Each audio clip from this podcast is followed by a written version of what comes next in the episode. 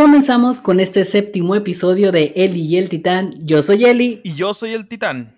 Y en esta ocasión vamos a hablar de un tema del cual estuvimos pensando mucho y es la muerte. Nos pareció interesante y lo queremos tomar por el lado de si nos asusta la muerte, qué pensamos sobre la muerte, si hemos tenido experiencias cercanas a la muerte, alguna anécdota que tengamos por ahí y unos datos interesantes que Titán me dijo que sabía. Así que le quiero preguntar yo a Titán primero que nada si él ha tenido alguna experiencia cercana a la muerte. este sí, sí, ha habido tres ocasiones en las que pude llegar a no contarla, unas más fuerte que otras, por supuesto.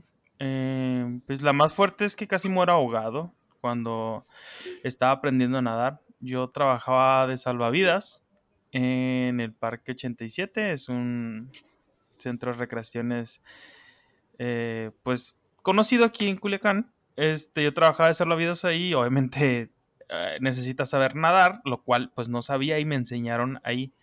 Pero el detalle es que cuando apenas estaba aprendiendo, eh, una de esas, yo y un amigo que conocí ahí, nos fuimos en la tarde, cuando estaba solo, a nadar.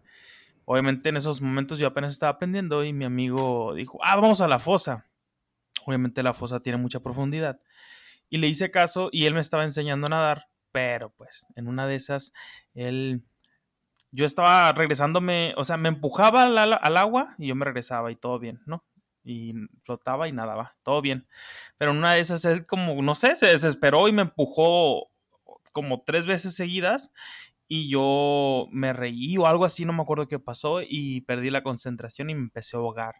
Y él se metió a, a sacarme, por supuesto, pero yo lo jalé con la misma desesperación. Entonces, esa vez pude haber muerto. ¿Qué cosas te han pasado a ti? Pero pues también a quién se le ocurre contratar de salvavidas Sí, digo, yo también pensé lo mismo, pero como eh, a los... Tienen diferentes áreas. O sea, por supuesto no me iban a poner a mí en la fosa. A mí me... Ay, perdón, tengo una llamada, nomás déjenme cuelgo. Es que están hablando mucho por los partidos políticos. Qué eh, es que de hecho está... Con tu teléfono en modo podcast. Pero bueno. Ah, como mencionaba, tienen diferentes áreas. Y obviamente a mí no me iban a poner este, en la fosa, ¿no? Estamos de acuerdo porque pues yo no sé nadar. Te iban a poner el chapoteadero. Sí, o sea, eh, de hecho sí. Lo, primordial es que cuando entras sí te dan clases de eh, primeros auxilios. Eso sí es importantísimo que sepas. Este, pero nada más te ponían, como mencionas, en el chapoteadero, que es cierto, o sea, si hay una parte así, o si no, en la alberca olímpica. Y ahí no hay tanto problema porque no ocupas nadar, pues, o sea, yo parado en la alberca, en la alberca olímpica, eh, perfectamente no me ahogo, pues, o sea, sobra distancia de mi cuerpo, ¿me entiendes? Pero pues yo quería aprender a nadar, no para que me pusieran en una fosa, sino para aprender, vaya. Eh, y ese fue el problema. Ok, está interesante. Fíjate que, ahorita que lo dices, yo también tuve una experiencia eh, nadando. era el cumpleaños de una amiga y yo no sabía nadar, yo tenía como entre 7, 8 años más o menos. Y a mi amiga le iban a hacer su fiesta de, la sirenita. Entonces era en una, en una piscina. Y yo, yo, yo, bien emocionada llegué al lugar y vi la alberca y lo primero que hice fue lanzarme a la alberca. Así, sin más. Y para mi mala suerte caí, pues era, era de esas albercas que pues em, están bajitas de un lado y empiezan a ponerse ondas. Entonces yo caí en el lado profundo y me estaba ahogando ahí. Y no había nadie porque éramos como las primeras en llegar. Y una de mis amigas me aventó, me aventó una pelota y ya con eso me agarré y floté y salí de ahí. Pero sí, sí me asusté un ratito. ¿No sabías nada?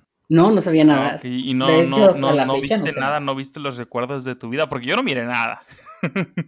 No, no, no, no, nomás yo me, lo, la, la, imagen que tengo de esa, de esa vez es yo gritándole a mi amiga que me ayude. Yo, nomás y mi amiga que me lanzó la pelota. Ajá. Y que salí, fue así como que nos hicimos, nos hicimos como, como si hubiéramos hecho una travesura, así nos sentimos así como de que, pues, no, yo, nada más la, la, imagen que tengo en la mente es estar chapoteando agua y, y, sentir cómo me entraba el agua por la garganta y de una sentir un golpe bajo, porque como les menciono, mm, en mi desesperación yo jalé a mi amigo y entonces él dándose cuenta que no, no me iba a poder sacar así, nadó, nadó hacia la parte de abajo y me empujó desde abajo. Así fue como me sacó. Entonces ya cuando estábamos afuera, este, yo lo primero que recuerdo es, decirle, te pasaste de lanza, porque como, menciono, sí, él me salvó la vida y lo admito, ya se lo he dicho antes, pero él también fue el culpable de que yo me ahogara, pues, porque si le hubiera seguido igual, no hubiera habido ningún problema. Este, pero pues, eh, sí, sí, se, emocionó, pero pues, eh, sí, eh, ah, sí me estaba ahogando realmente, o sea, sí tragué muchísima agua pero eso de que ves la vida pasar ante tus ojos, la verdad es que no pasó nada y quién sabe, a lo mejor era porque no me iba a morir, pero pues está curioso.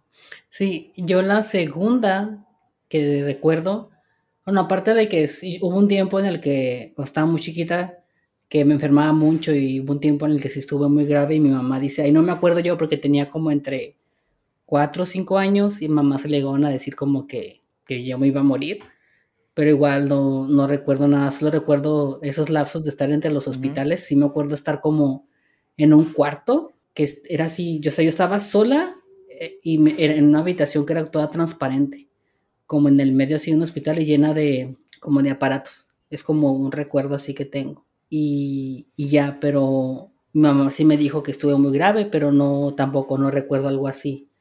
Y ya la última, que tuve fue, yo y mi esposo pues tocamos desde hace mucho.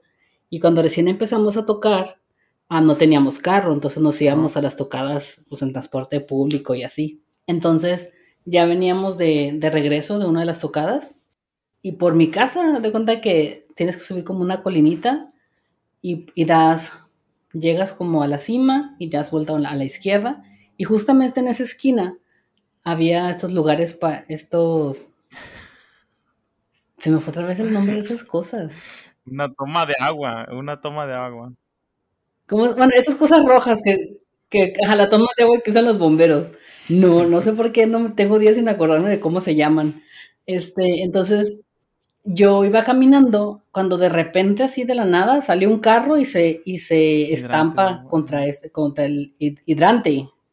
Ajá, hidrante. Se estampa contra el y en la esquina y a mí el, el retrovisor del carro me, me, raspó la, mano. O sea, me pasó así de la Si yo hubiera adelantado unos, hubiera dado un paso más, me lleva el carro junto con el hidrante y ahí la pared. Pasó lo que, ponen muchos videos donde está como de, una persona y pum, da un paso y pega el carro en la pared. Hay muchos videos así. Sí, sí, o, que les cae el árbol así como encimita, la sí fue la más cercana, o sea, más cercana que, las otras, porque no manches, o sea, miraste el carro frente. Sí, igual no sé, tú, tú quieres juntar unas de las otras dos que dices que tienes. Pues las otras dos es, eh, esas me dan más risa porque realmente la otra sí me dio miedo, por supuesto, porque como les cuento yo sí, yo sí pensé que ya no le iba a contar, o sea, yo sí decía ya hasta aquí llegué, eh, voy a ver a Diosito y todo eso. Este, las otras dos sí estuvieron como más cura. Una fue, eh, íbamos en, iba con un amigo mío que se llama Irán. Este, él iba manejando, íbamos en, su carro, es un Mustang. Este, y en una de esas, eh, en una de las avenidas principales de aquí de Culiacán, él dio vuelta hacia la izquierda y había una persona parada en la esquina haciéndole parada al camión. Entonces, supongo que él al ver eso, pues dijo, puedo pasar porque el camión se va a detener para que esta persona se suba, ¿no? Eh, pero no, el camión no se detuvo y casi, casi como que aceleró, yo creo, porque sí lo vi más cerca. Entonces, yo al ir del lado del copiloto, yo vi de frente el camión como estaba por chocarnos. Y, y lo que mi amigo hizo por inercia, de hecho lo hizo por inercia, este, fue pisar el, acelerador a fondo. Si él no hubiera pisado el acelerador a fondo, este, el camión le hubiera dado de lleno a, mí. Este, porque, o sea, se los juro, yo estuve, no sé, a, un metro miraba el camión, dos metros más o menos. Eh, y entonces él, al pegarle el acelerón, pues ya se queda de una parado después, ya que pasamos una calle o dos y nos quedamos viendo el uno al otro así como que ¿qué, qué, fue lo que pasó. No, no, no, no, no piensas en esos momentos, vaya. Este, esa fue la segunda. Este, que sí dije yo, ah, canijo, si no pisas el elevador, ahí hubiera quedado. Y la otra ya me da risa porque fue bañándome. ahí, ahí. Eso, eso suena muy destino final.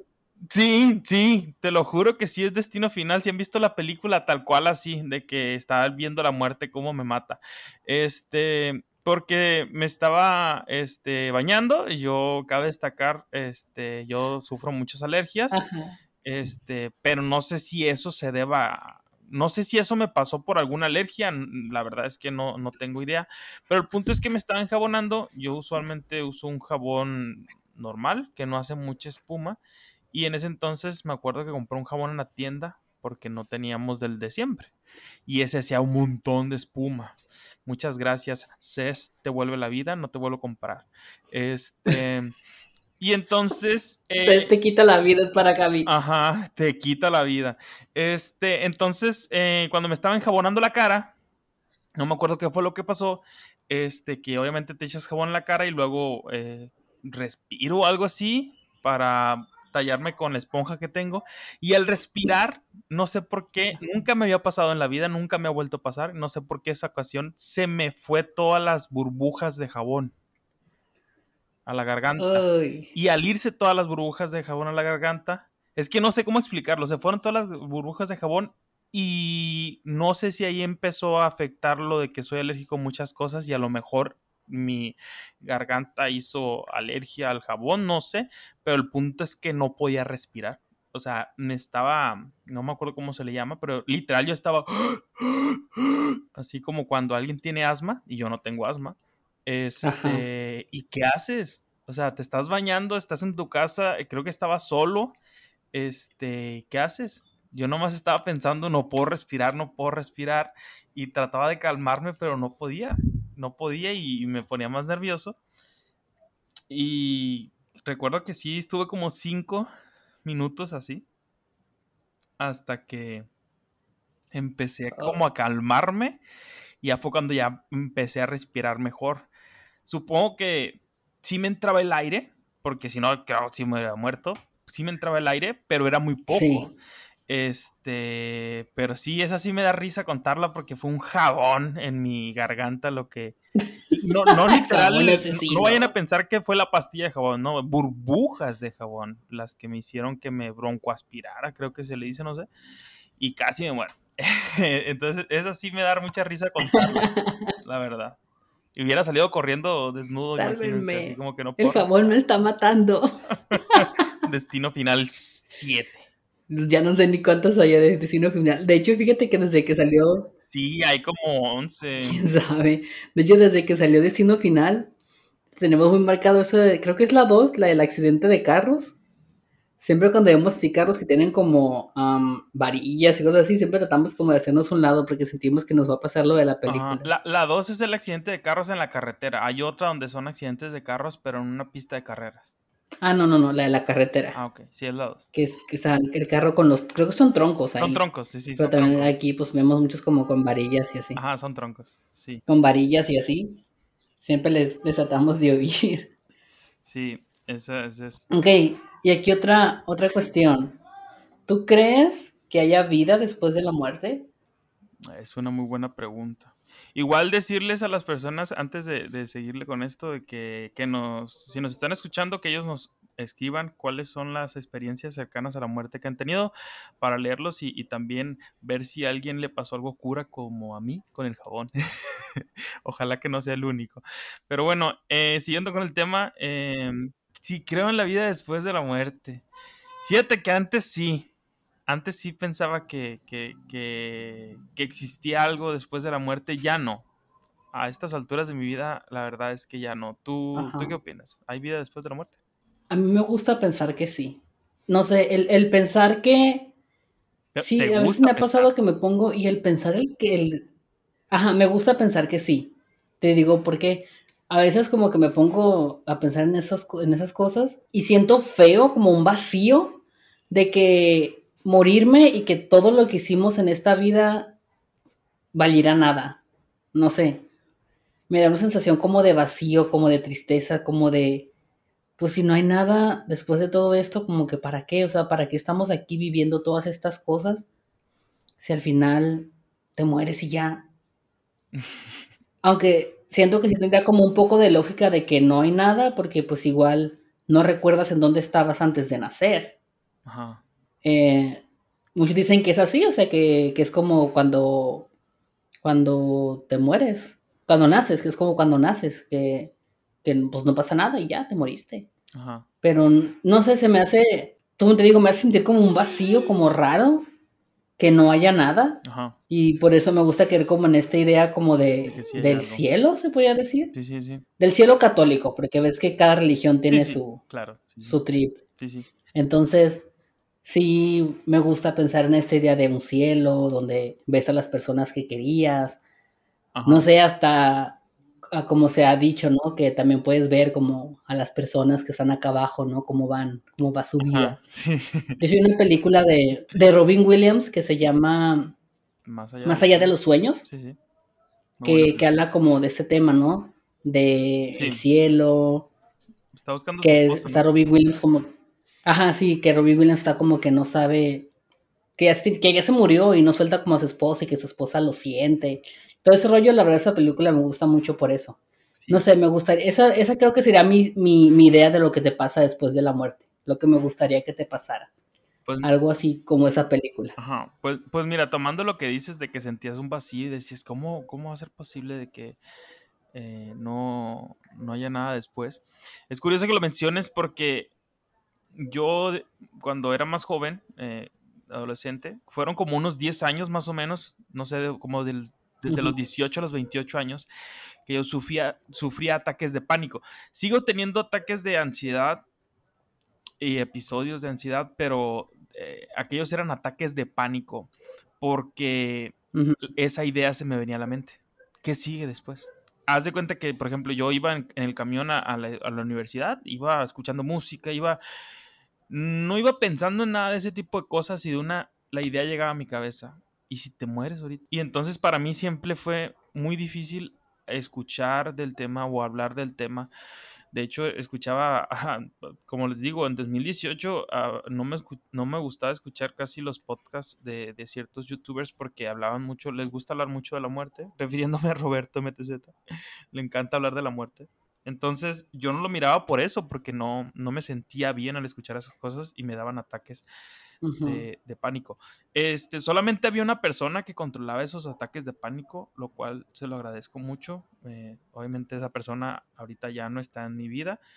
Eh, está bien, no está muerta, solamente que ya no forma parte de mi vida. Este, y luego después de ella tuve que aprender a controlar eso. Entonces, la, una de las formas en la que lo hice es hacer una idea de que sí existe algo. Como dices tú, me gustaría pensar que sí existe algo. Entonces, yo en mi cabeza me hice una idea y cada que tenía un ataque de pánico, mm, ponía a rodar esa idea y decía, ¿sabes qué? Cuando te mueres, vuelves a nacer. Porque eh, eh, como tal no existe el tiempo. Nosotros medimos el tiempo, inventamos una medida del tiempo, pero como tal no existe. No sabría describirlo, pero si quieren, chequenlo ahí eh, en teorías físicas eh, no existe el tiempo. El, punto es que para mí era, ah, ok, me muero y en cuanto me muero, esa luz que vemos al final eh, era pues la entrada por donde vas naciendo, ¿no? Entonces esa idea me calmó muchos esos ataques, eh, pero no me quitaba esa idea de la cabeza. la única forma en la que lo me quité es, es admitiéndolo, porque como dices tú, no hay nada, pues y yo decía, bueno, entonces, ¿para qué? Como bien lo mencionas, ¿cuál es el punto? Si, si, si estoy aquí, ¿para qué es? Y entonces llega un momento en el que yo, ¿sabes qué? Pues es que así es. Y no hay de otra. Y no te vas a hacer para ningún lado. Y, y a, a, mí lo que más me da miedo es el olvido. Porque sí, si yo debo, debo a tener hijos y yo me muero, mis hijos me van a recordar y a lo mejor mis nietos me van a recordar, pero a lo mejor ya mis bisnietos no. Y voy a ser solamente una mancha de polvo que pasó por la tierra y eso me daba mucho miedo. Entonces dije yo, tengo que hacer algo demasiado grande para que me recuerden muchas personas, este, después de muchísimos años, así como cuando hablamos de héroes de, de años pasados, pero dije, no tiene sentido. Entonces, es nada más admitir que eso va a pasar todos vamos a pasar por lo mismo. Entonces, no se acongojen con eso. ah, me habías platicado de una teoría que habías visto de lo que pasaba de toda esta gente que, que cuenta que, que, sobrevivió a la muerte, se podría decir, y que cuenta historias, ¿no? Por ejemplo, primero yo te quería contar esta historia de, de mi hermanito, que te había mencionado, que él tuvo un accidente, se lo voy a poner así, y cuando él despierta de ese accidente del cual pudo haber muerto, él nos dice que, que mientras estaba inconsciente, que vio a una prima mía que, que había fallecido. Tenía poco de haber fallecido en ese entonces. Y mi hermanito tenía como tres años, tres, cuatro años, y era muy fan de las tortugas ninja. Y tenía muñitos de las tortugas ninja. Entonces dice que, que mi prima se acercó a él y que le dio un monito y le dijo, vete a tu casa. O sea, no, no, como no te toca estar aquí, ¿no? Vete a tu casa. Y, y, ella, y él una vez vio el monito este y me dice, y nos dice, ay, mira, es el muñeco que me dio mi prima. Y pues sí, nos pegó como que muy fuerte eso. También mi papá tuvo un accidente de, de moto, también el que estuvo muy mal. Y recuerdo vagamente que él también dice algo así, de que alguien también se le acercó, alguien que él conocía y que también le dijo así como que, regrésate, no te toca.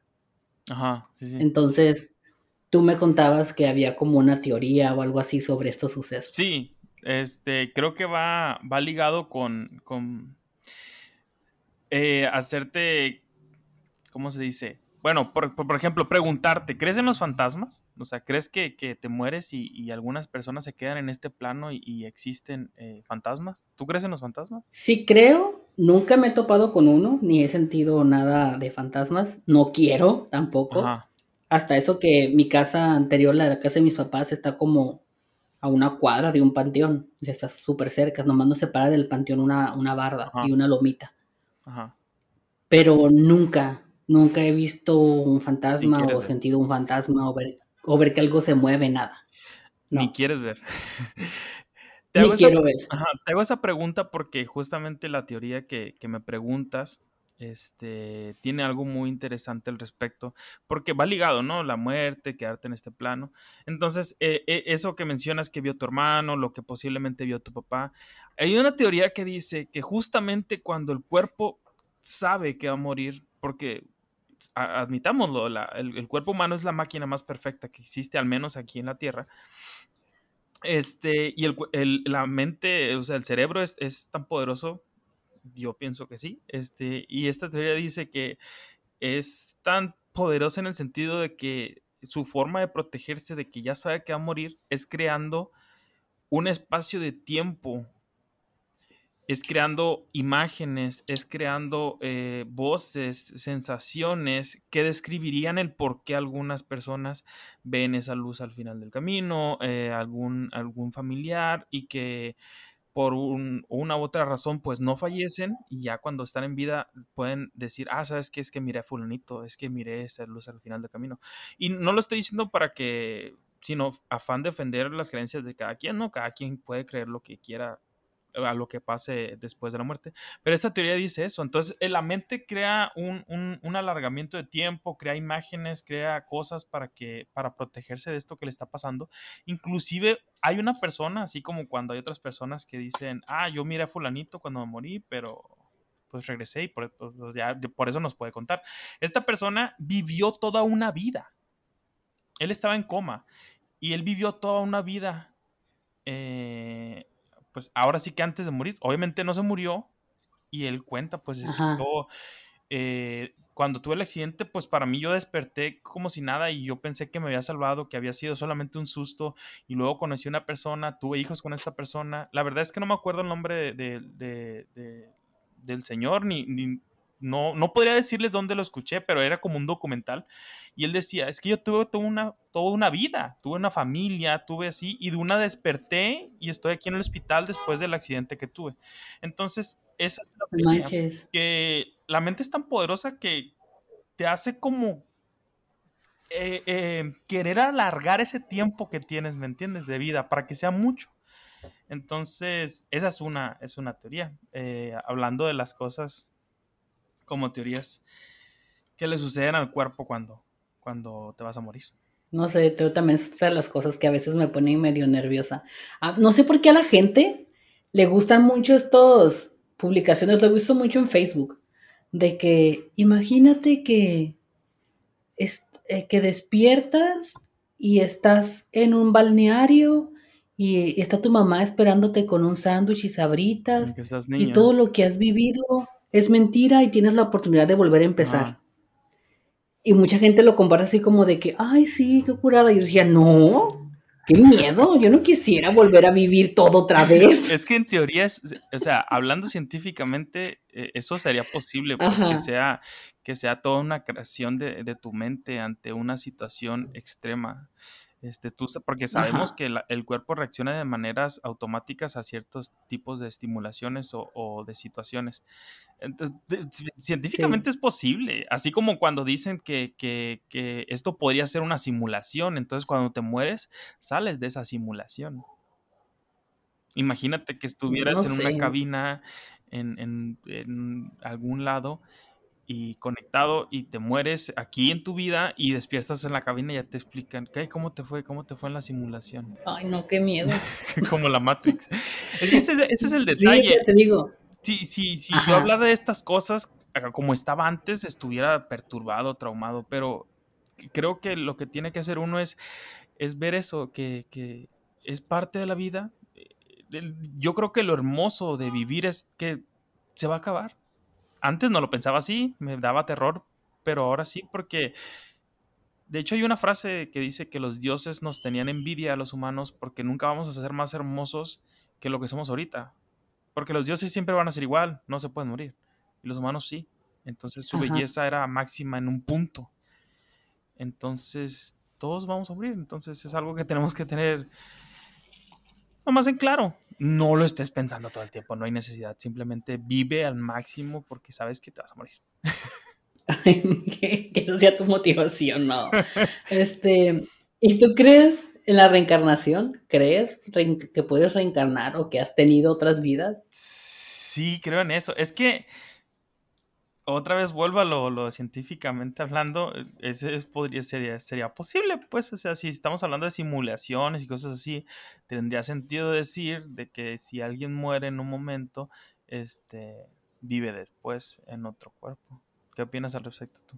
Fíjate que lo de reencarnar es, es un poco contradictorio, porque lo de reencarnar no sé muy seguro, pero eso de las vidas pasadas como que sí me parece interesante.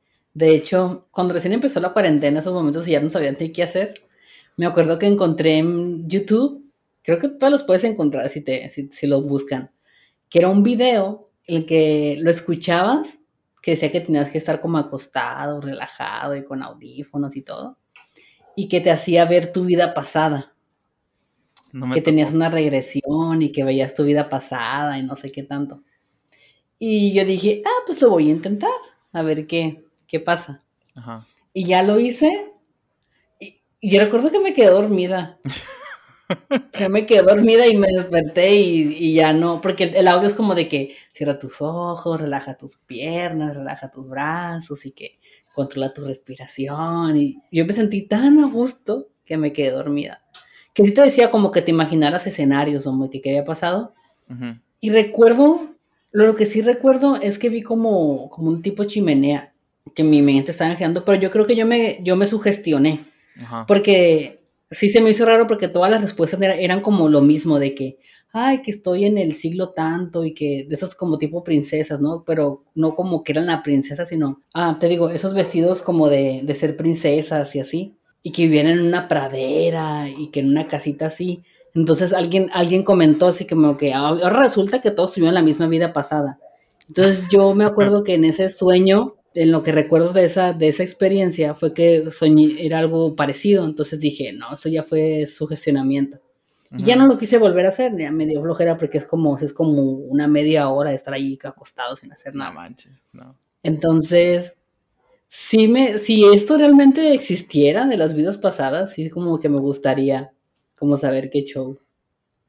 Eh, pues, estaría interesante. ¿Quién era yo antes? Estaría interesante porque siempre quise ser un caballero de la mesa redonda, entonces posiblemente pudo haber. Tú eras Arturo. este, ya para cerrar con el tema principal, me gustaría preguntarte para, para que terminemos este tema, este, ¿qué piensas así en general de la muerte entonces, con todo esto que hemos dicho? ¿Qué pienso de la muerte? Pues, al igual como tú lo dices, que es algo inevitable, algo que me asusta mucho. No tanto, bueno, sí mi muerte, más ahorita que soy mamá, o sea, no es algo que, que sí tengo miedo que me llegue ahorita que mi hija está chiquita y así. Y también pues la muerte de cualquier familiar o ser querido. Porque, no sé, no, no, me, no puedo ni imaginarme que le pasara a alguien que sea muy cercano, algo a alguien que sea muy cercano a mí. Ajá. Este, puedo decir que me da miedo, pero la respeto y, sé que es algo que nos va a pasar a todos. Sí, sí. Eso sería. Pues yo pienso que la verdad es que cualquiera de las cosas que dijimos o que faltaron de mencionar podrían ser posibles. Yo creo que cualquier cosa podría ser posible, porque si estamos hablando desde el lado científico de que el universo se creó por una pequeña explosión de algo, o desde el lado religioso que un hombre, bueno, un dios creó todo lo que tenemos, pues para mí todo lo demás es posible. Entonces, no andar mucho con la idea de eso, nada más simplemente va a pasar. Disfruten este, lo que tenemos hoy, ahorita. Este, recuerden que por eso se llama presente, porque es un regalo. Y por eso no dejen nada para otro día. O sea, si tienen un proyecto, háganlo, porque en cualquier momento nos puede pasar. Bueno, y antes de continuar con las noticias, porque tenemos unas notas medio pues, tristes también, cosas que lamentar que han pasado en Latinoamérica en general. Pero antes, como ya venimos de ese tema medio... Denso. Aguitador, se podría decir, medio intenso. Yo quiero contar de un chisme que está pasando ahorita en redes sociales que la verdad me da mucha risa porque no, no puedo creer que exista gente así en el mundo. Es de las señoras que piden un, precio y pasa eso y así. No, no, no. El chisme de la, de la amiga y, el, y la mesa de dulces. Por eso. ¿Lo sabes? ese, de, hecho. No, no, no, no, no, no. Pero de Esa es la del pastel, la de las chispitas. Ajá, salieron muchos. Ajá. Yo digo el de, el de la, amiga que era su boda ah, y que le escribe a su amiga de que, oye, ¿cuál es el nombre de tu novio para invitarte, no? Para que les den la entrada y que él dice, no, pues no tengo novio, pero puedo llevar una amiga. Y es como de, ay, pero es que te iba a sentar con puras parejas. Ya te puse en la mesa de las parejas. Ajá, te puse en la mesa de las parejas. ¿Qué te parece si mejor me dejas tu regalo? y, y ya después celebramos. No vengas a la fiesta porque celebramos juntas. Y luego de que, ah, pero si me vas a dar la mesa de postres. Y así como que, no te pases. Prácticamente la estás corriendo de la boda y todavía crees que te ponga la mesa de postres porque no tiene pareja.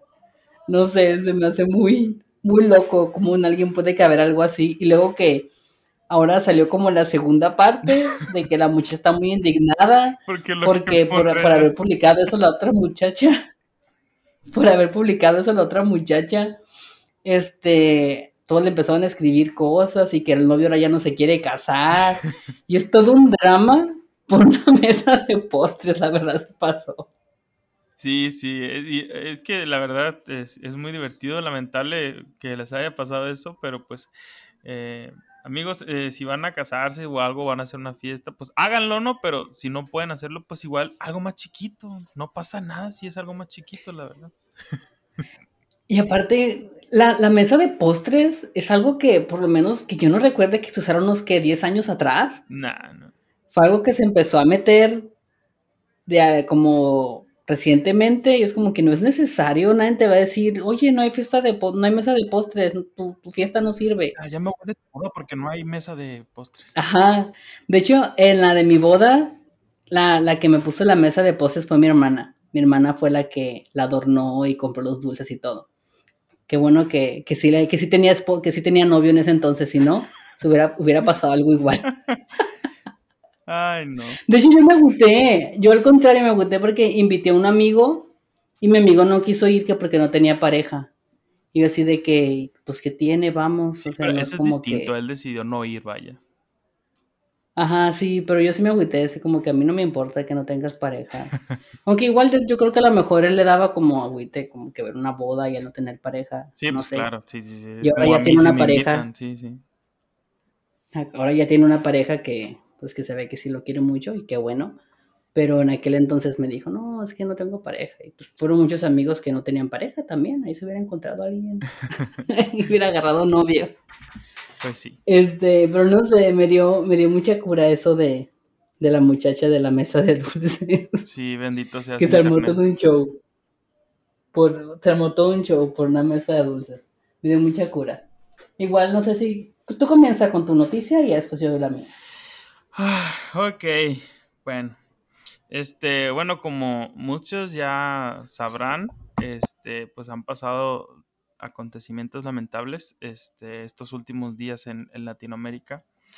Eh, específicamente, eh, hablando de uno, este, la situación que está viviendo ahorita Colombia, este, no, bueno, para entrar un poquito en contexto, si no saben, lo que sucedió es que el día 28 de abril empezaron eh, protestas por una reforma tributaria y más que nada para no sonar muy, ¿cómo decirlo? Pues político y así, se los pongo más sencillo.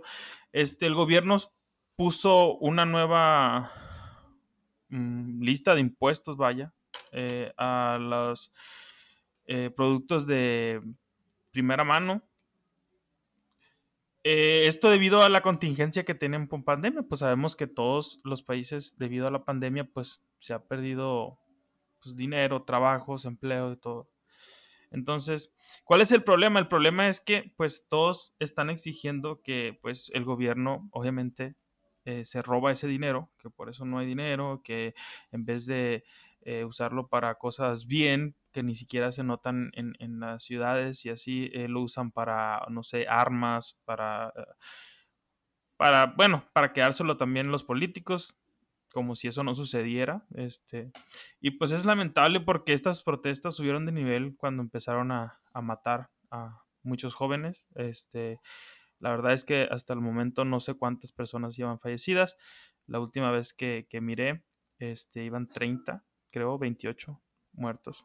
Este, entonces es un hecho lamentable. Lo más triste de todo esto es que el presidente Iván Duque eh, menciona que estas cosas no están sucediendo.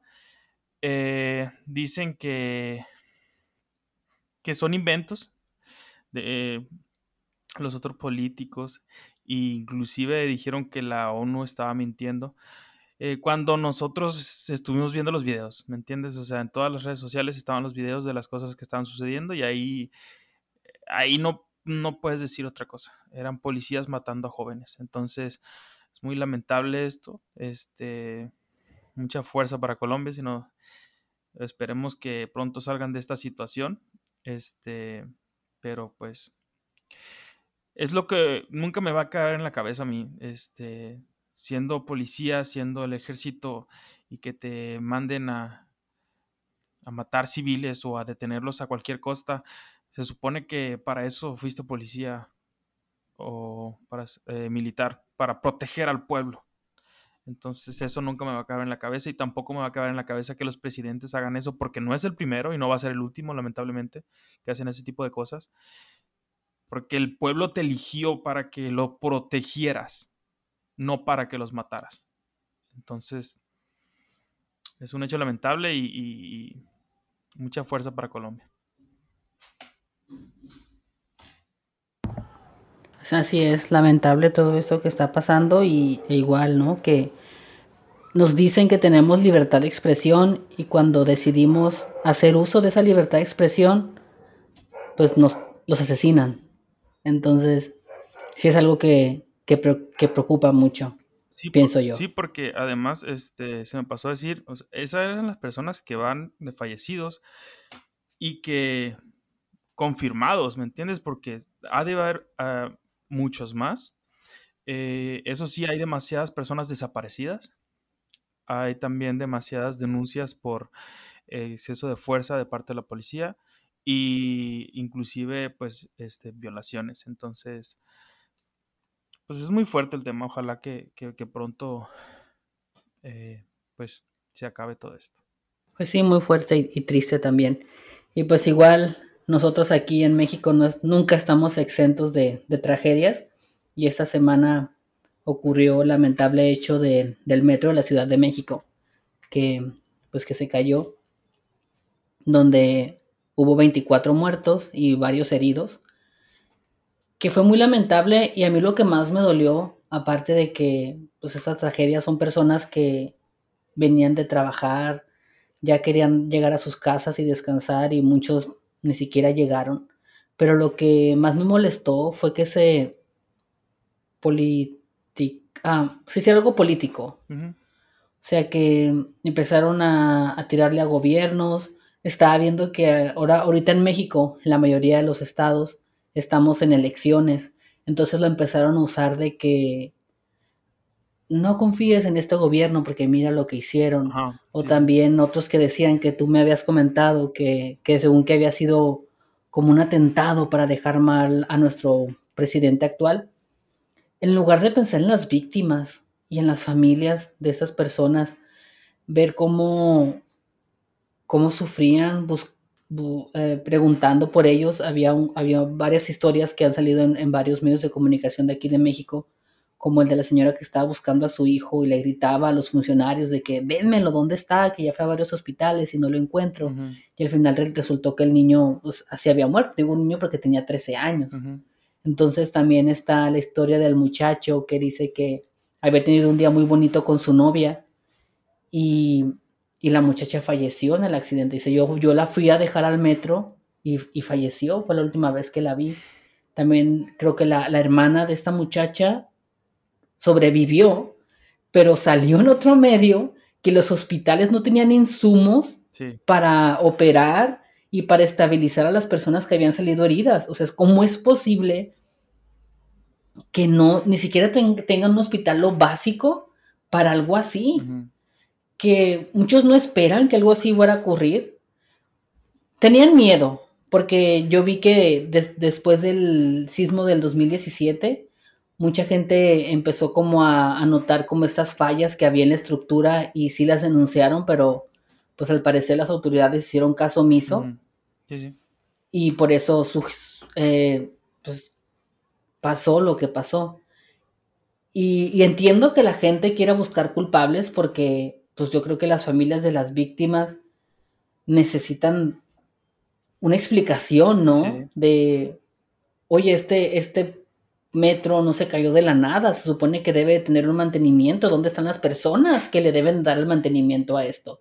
¿Dónde están los millones que les damos los mexicanos de impuestos? Estos mexicanos que estaban trabajando para que esta estructura fuera fuerte para que ellos pudieran transportarse. Y, y ni eso se puede, o sea, ni, con, ni siquiera con lo básico podemos contar. Cuando muchas personas se pasan horas trabajando para dar estos impuestos, que son muchos los que nos quitan de todos lados, nos quitan impuestos aquí, y que no puedan ni siquiera tener esta estructura básica en buen estado para tenernos seguros a nosotros los trabajadores. Como decía, yo creo que las familias pues sí quieren saber quién es el responsable, si quieren saber si qué va a pasar con ellos, porque igual no creo que el gobierno les dé alguna indemnización o algo, que deberían, porque como dicen mucho ahí, eso no, fue un accidente, fue negligencia y alguien tiene que pagar por esto. Y también creo que en esta época, en estos desastres, aunque muchos dicen de que no, el peor enemigo de un mexicano es otro mexicano, o sea, nos damos cuenta que no, que ante tragedias sí somos un pueblo muy unido. A mí me tocó ver muchas publicaciones, por ejemplo, una funeraria en la Ciudad de México que decía que le daba servicio gratuito de todo a, los, a las personas que murieron ahí en el lugar, en ese accidente. Eh, señoras que se reunieron para darle café a las personas que estaban ayudando como a rescatar y a la brigada y a todo eso. Sí.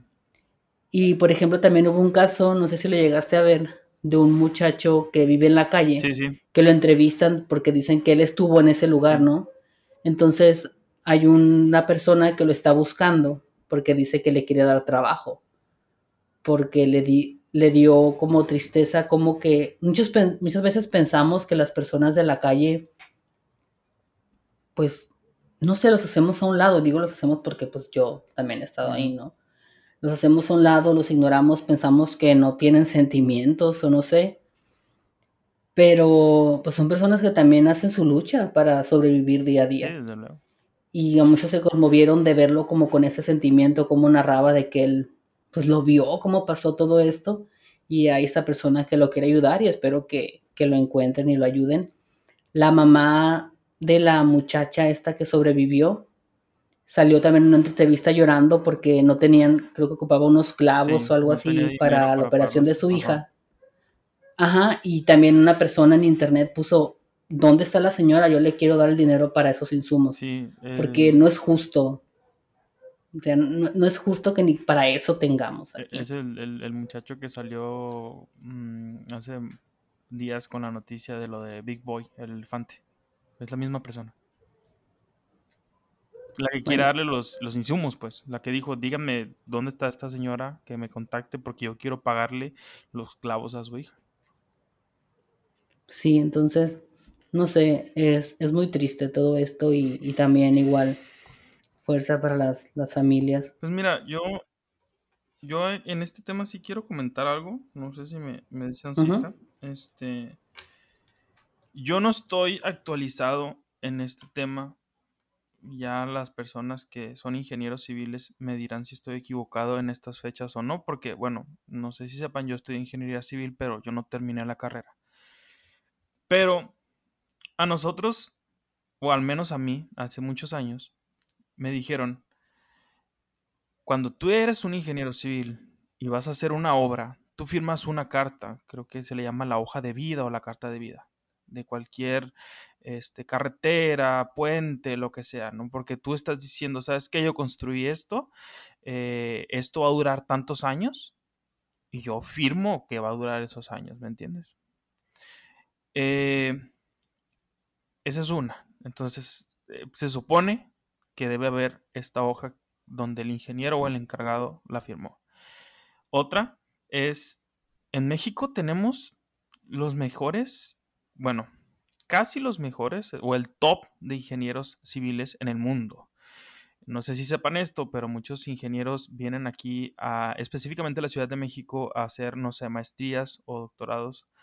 Eh, ¿Por qué? Porque eh, eh, el, suelo de la Ciudad de México es un suelo lacustre, por lo tanto se magnifican las ondas cuando hay terremotos, por eso es muy fuerte los terremotos en la Ciudad de México.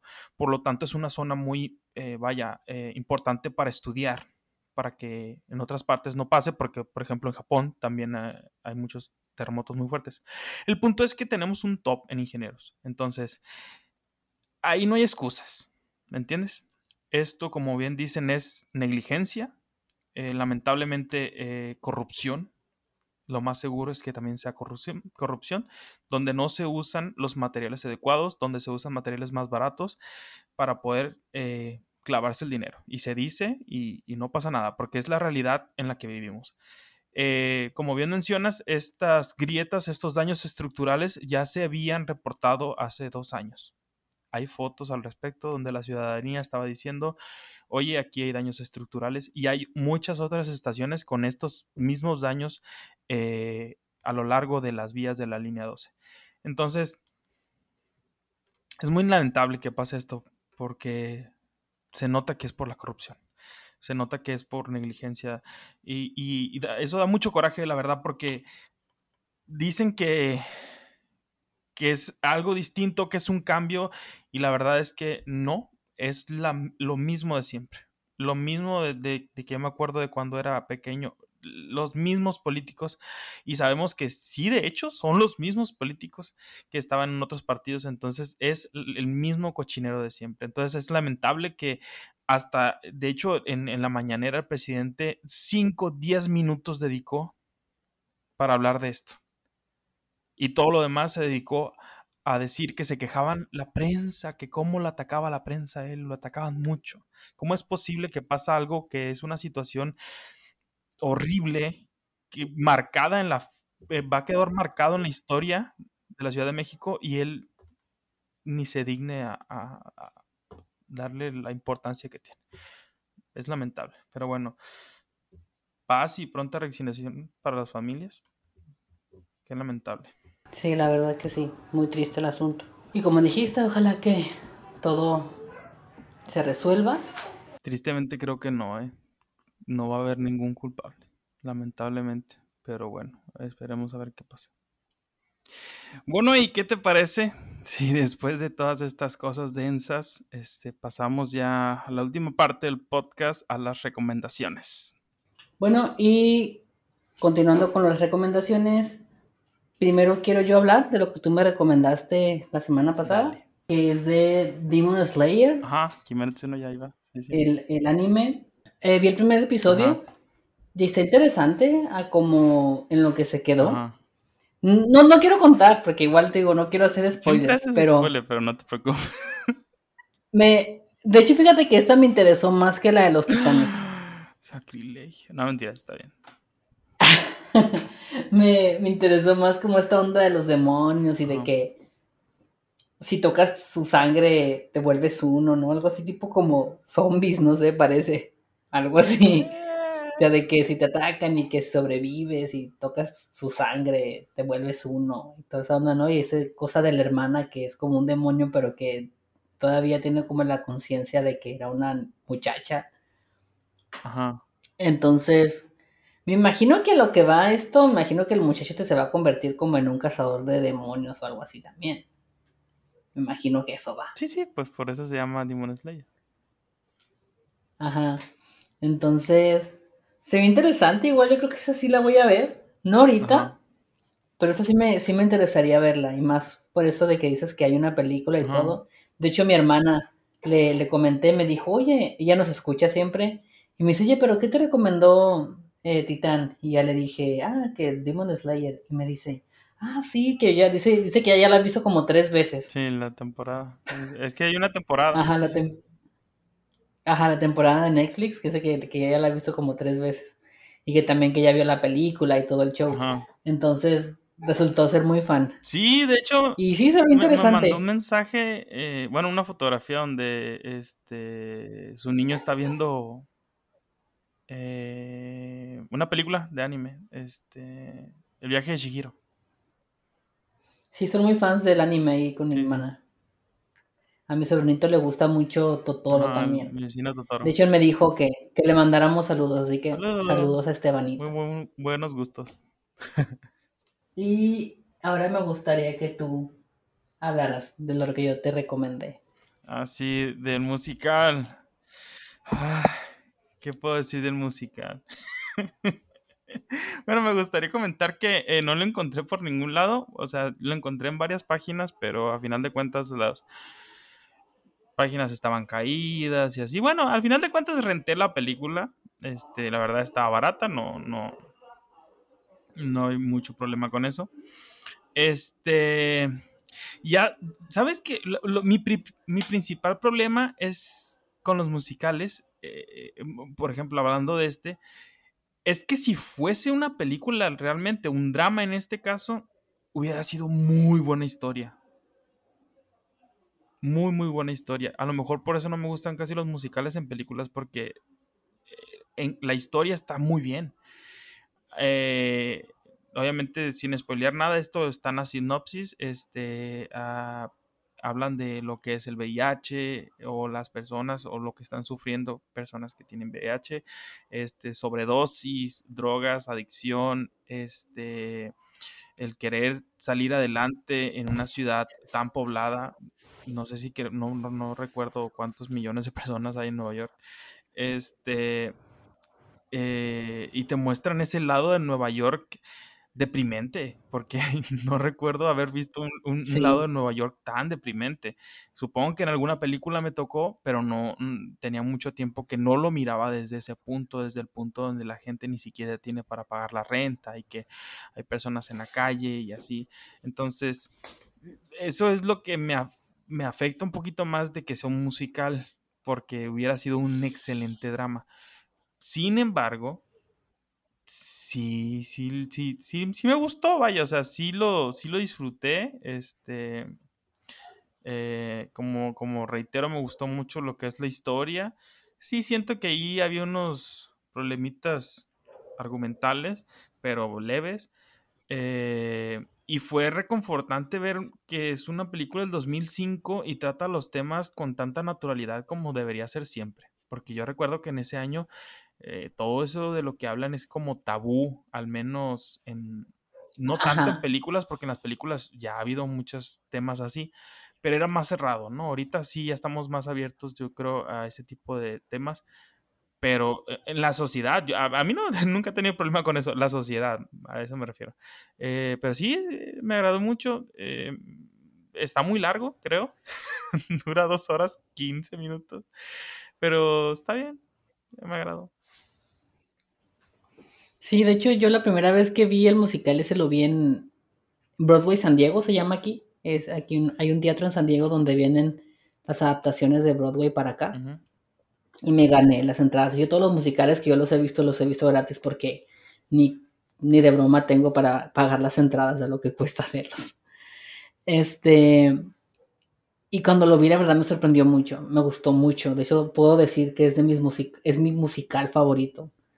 De hecho, el de American Idiot tiene como un parecido a este musical, a mí se me hace, siendo como que está como medio basado en este, porque también toma, toma como temas similares, pero Ren le sigue ganando por mucho American Idiot. Aunque me gusta mucho Green Day, la verdad, Ren es, para mí es un muy buen musical. Y haberlo visto, yo primero vi, te digo, el musical en vivo y después descubrí que había una película y ambos me gustaron mucho. Sí y por eso quería que lo viera. Sí, es que de hecho sí, sí llegué a empatizar con, un personaje, pues, con Ángel. Me cayó muy bien ese personaje, este... Eh, sí me daba risa a veces de que, por ejemplo, no me acuerdo cómo se llama el otro personaje que dice, es que tengo que crear una canción. Y yo, llevas toda la película cantando. ¿Cómo que ocupas crear una canción si estás cantando toda la película? Obviamente se supone que no están cantando, pues yo sé que de eso se trata música, pero agarraba cura conmigo mismo, pues de que, ¿cómo que ocupas inventar una canción? Pero bueno, estuvo bueno. Eso va a ser Titán renegando con películas. Gritándole a la tele como señora. sí, sí, sí. Este, bueno, igual con las recomendaciones de esta semana quisimos hacer algo diferente. Un experimento. Les estaba contando a Titán que yo vi un video. Vi un video de un señor que veía el primer episodio de Glee y el último. No veía nada más y ya se daba como una idea, ¿no? Él platicaba como de qué, de qué pensaba que iba la serie al ver nomás esos dos episodios. Entonces vamos a hacer lo mismo. Yo le voy a recomendar a Titán una serie o lo que sea que tenga en ese caso decidimos como finales de temporada, porque por si nos interesaba, pues seguir viendo, ¿no? O, verlo ya todo desde el principio. Sí, o sea, una temporada. Ver el y, primer, y eso es lo que vamos a hacer. Ajá, vamos a ver el primero y el último capítulo. Y en el siguiente episodio vamos a hablar como que, ok, yo creo que trata de esto. Y ya vamos a ver qué tan acertados somos. Yo le voy a recomendar a Titán una serie de Netflix que se llama Julie and the Phantoms, que también cantan, pero le está explicando que solamente es como una canción por episodio, no se la pasan cantando. Eh, no, no es musical. Entonces, la, la, historia, igual por si alguien se anima a verla, es sobre una muchacha que le gusta cantar. Su mamá está muerta, su mamá tenía algo que ver con la industria musical y eso. Y, una, y un día está en su garage y de la nada aparecen tres chicos que resulta que son fantasmas. Que antes de morir eh, eran músicos también. Entonces forman una banda, pero esta banda, ellos, los fantasmas, solamente son visibles cuando están tocando. Y cuando no están tocando, solo la muchacha los puede ver. Entonces, quiero que, que veas esa serie. Se llama Julie and the Phantoms. O Julie y los fantasmas. Muy bien, muy bien. Tendremos que checar esta serie de los fantasmas, a ver qué nos parece y a ver si descubrimos de qué va. Eh, bueno, eh, con este experimento eh, es mi turno de recomendar algo. mi recomendación de este podcast sería la serie Peaky Blinders. Es una serie que está en Netflix. Hasta el momento dan cinco temporadas. ya está confirmada la sexta y última temporada que estamos esperando con tantas ansias. Va, la historia va de eh, unos gangsters de 1910, 1920 más o menos. Eh, es una familia, la familia Shelby. Eh, donde los miembros principales pues eh, fueron soldados en la guerra y, pues eh, se enfrentan a lo que es la policía y todo este tipo de cosas, ¿no? a los bandos contrarios también. la verdad es que está muy interesante la historia, no les quiero decir mucho para que, para que, la vean. Sí, eso sería. Entonces, recuerden que el experimento es ver el primer capítulo y el último capítulo de la primera temporada para ver si adivinamos de qué va la historia. Y esa sería la recomendación del el podcast de hoy. Y bueno amigos, por nuestra parte sería todo. Este es el final del podcast. Recuerden que todo tiene un final. La verdad es que la pasamos muy bien. Espero que la hayan pasado muy bien a pesar de los temas un poco densos de los que tratamos el día de hoy. Eh, espero que lo hayan disfrutado. Recuerden que si les gusta nuestro trabajo, eh, nos apoyan muchísimo dándole like, comentando y compartiéndolo. Recuerden cuidarse mucho, pásenla muy bien este fin de semana, cuídense mucho, en serio, por favor. Yo soy Titán, ella es mi compañera Eli y de nuestra parte sería todo por el podcast del día de hoy. Y recuerden, lean mucho, beban con moderación y amen con pasión. Eso sería todo amigos, bye bye.